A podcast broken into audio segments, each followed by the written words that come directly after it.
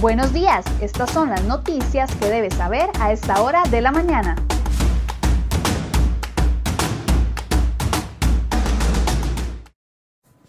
7 con 25 de la mañana, muy buenos días, gracias por acompañarnos en Cere Hoy Noticias. Vamos de inmediato con las informaciones de última hora que hemos preparado para ustedes el día de hoy.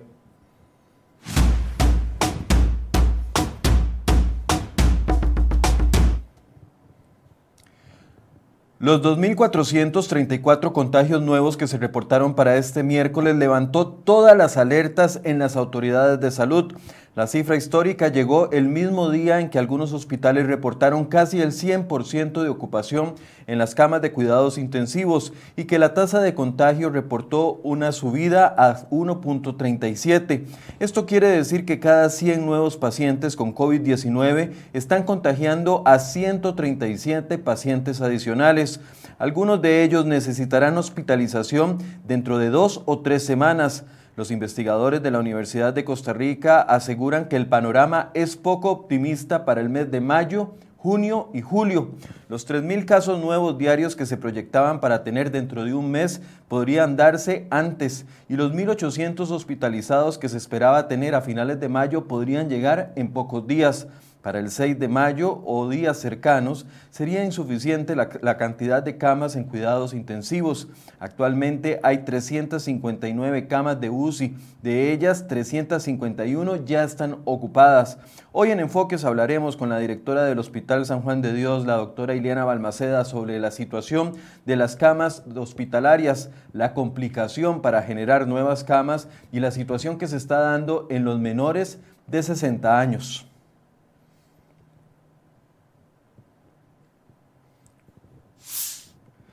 Y finalmente la Comisión de Vacunas escuchó el clamor de muchos menores de 57 años que piden un adelanto en la vacunación. 23 de las 106 áreas de salud podrían vacunar contra el COVID-19 a las personas entre 18 y 57 años que tengan factores de riesgo desde este miércoles. Solo se iniciará la vacunación para esa población en 23 áreas porque ya colocaron la primera dosis al 80% del grupo 2. Entre las áreas que iniciarán están la de Coronado, Desamparados 3, Goicochea 1, Garavito, Ciudad Quesada, Los Chiles, Puerto Viejo de Zarapiquí y San Rafael. La lista completa usted la podrá encontrar en nuestra sección de salud y los factores de riesgo que se van a tomar en cuenta para dar prioridad a esa población son hipertensión, diabetes, enfermedades del corazón, obesidad, cáncer, VIH-Sida y personas con trasplante de órganos. Por esto es importante que, que, sus datos estén actualizados en el expediente digital único de salud EDUS, que usted puede descargar la aplicación en las diferentes plataformas. El gremio médico le solicitó al gobierno endurecer las medidas de restricción vehicular, a foros en comercios y suspender las clases presenciales a partir de los próximos días. El gobierno no ha dado respuesta. Lo que sí confirmó Casa Presidencial es que citó a una reunión virtual de urgencia a partir de las 9 de la mañana de hoy a la Cámara de Comercio, a la Unión de Cámaras, a la Cámara de Restaurantes y a la Cámara Nacional de Bares. Cambiamos de tema, las cuatro primeras etapas o unidades funcionales de la Circunvalación Norte funcionarán a finales de este año. Ese es el plan del Consejo Nacional de Vialidad CONAVI para habilitar el tramo que comunicará desde La Uruca hasta la intersección sobre la Ruta 32. La quinta etapa, que es el intercambio entre la Ruta 32 y Calle Blancos, iniciará la construcción en las próximas semanas, pero estará lista hasta finales del 2022. Esta unidad funcional comprende un tramo de 1.5 kilómetros que incluye un viaducto, un túnel y una intersección a dos niveles en Calle Blancos. Una vez que el CONAVI gire la orden de inicio la obra estará en un plazo de 18 meses. El arco norte de la circunvalación es construido por el consorcio H. Solís Estrella con una inversión superior a los 220 millones de dólares.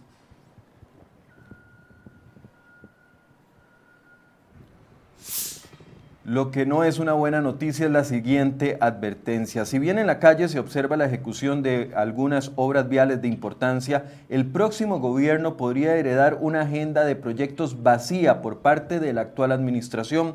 El Colegio Federado de Ingenieros y Arquitectos teme que en los próximos dos o tres años haya cero inversión en obra pública.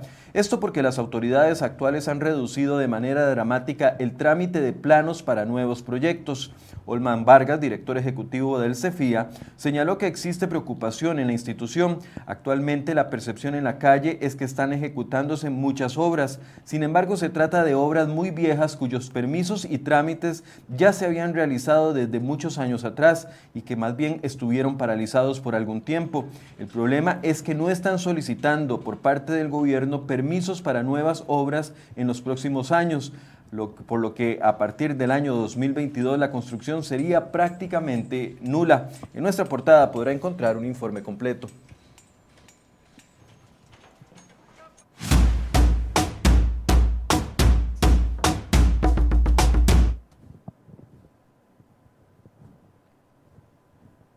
El conductor de una moto perdió el control, se estrelló contra una casa y falleció la noche de este miércoles en Lepanto, en la provincia de Punta Arenas.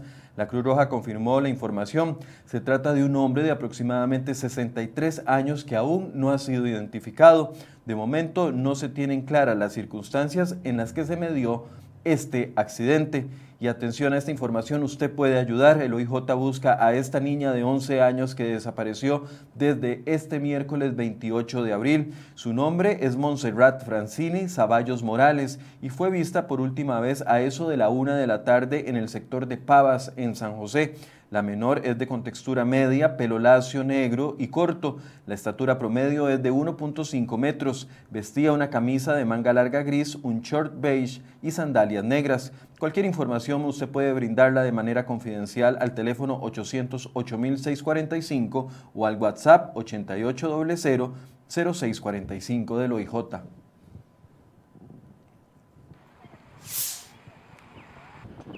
Y desde las 5 de la mañana de este jueves entró a regir el plan piloto de la aplicación BATSE, un sistema donde se podrá solicitar el servicio de taxis rojos tal como ocurre con Uber o Didi y otras plataformas. CROI.com hizo una prueba de la aplicación y un viaje desde la Sabana hasta el Parque Central de Heredia a las 6 de la mañana costaba 6.100 colones.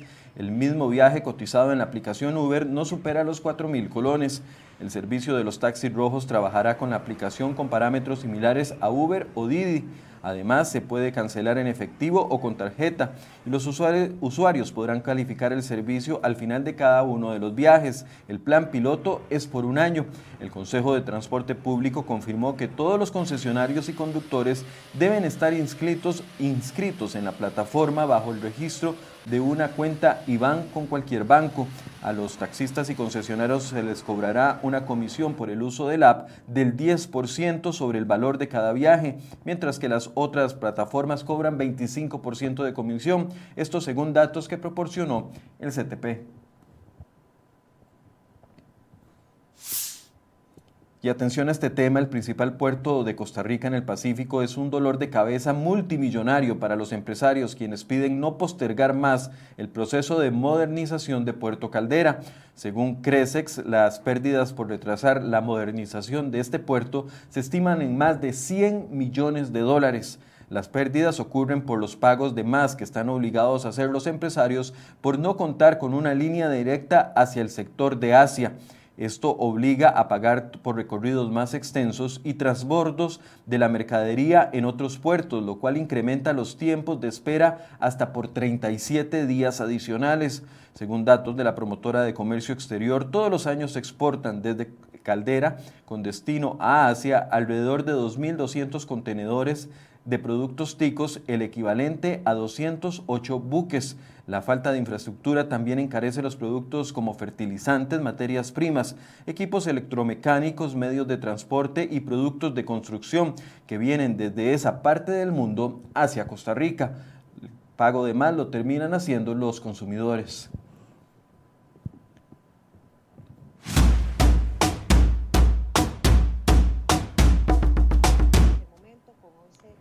El crédito por 1.788 millones de dólares con el Fondo Monetario Internacional superó su primera etapa en la Asamblea Legislativa.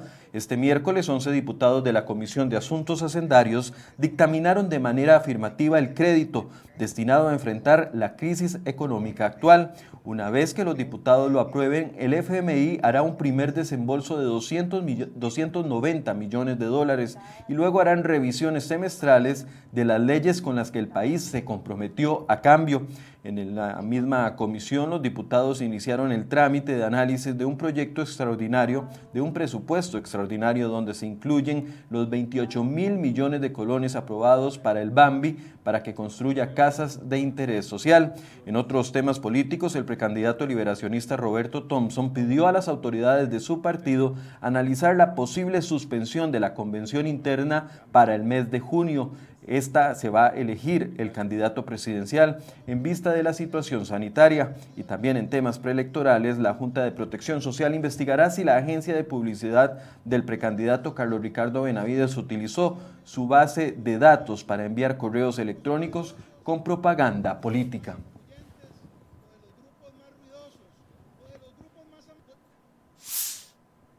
Las franquicias nacionales y extranjeras instaladas en el país perdieron 4.395 puestos de trabajo en el último año. Su planilla pasó de poco más de 30.000 empleados que generaban antes de la pandemia a 26.074. Los datos se reflejan en el más reciente estudio sobre franquicias presentado este miércoles por la Cámara de Comercio.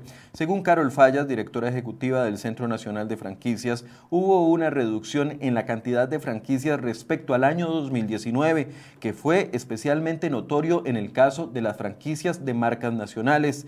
Las franquicias nacionales pasaron de ser 81 a tan solo 66. Las internacionales sí lograron crecer, pasaron de 280 a 289. Las áreas más afectadas con pérdidas de empleo tienen que ver con ventas y alimentación, así como en el área comercial y educativa.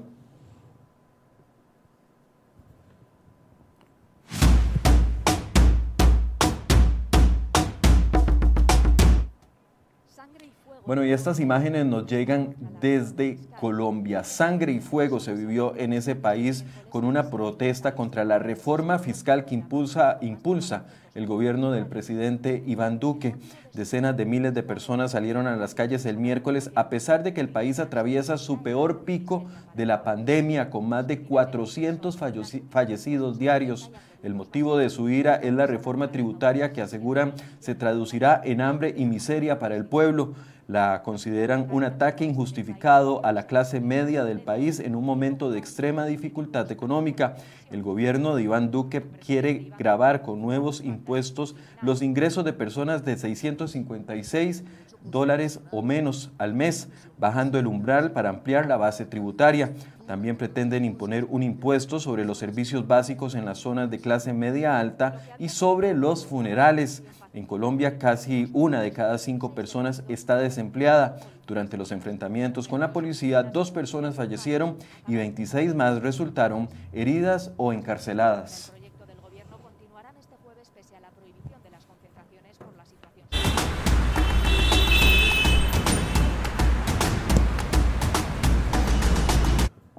Mientras hacemos un recorrido por las condiciones del tránsito esta mañana, aprovecho para saludar a todas las personas que nos acompañan en esta transmisión de noticias, a Tony Cubero, a Mauricio Tarola que nos dice buenos días, a Marco Vargas, a Luis Humberto Hernández, a Sendri Hernández también, Lau Astorga, José Camacho, Alberto Zaham, Emilia Cordero, doña Yenori Cordero, Ana Bejarano, eh, Javier Duarte que nos saluda, y también otras personas, Melba Marín, buenos días, nos dice Mora Monestel Irem y Julieta Cavalini, también nos saluda y a todas las demás personas que están reportando su sintonía esta mañana. Eli Campos dice, entonces no pagaremos marchamo. Bueno, hay que esperar a ver qué sucede para este año. Recordemos que la ley que se aprobó de reducción de marchamos solo aplicaba para el año pasado y otras personas que hacen comentarios sobre la eh, aplicación nueva de los taxistas rojos. Vamos a ver qué va a suceder en los próximos días. Buenas condiciones del tránsito el día de hoy.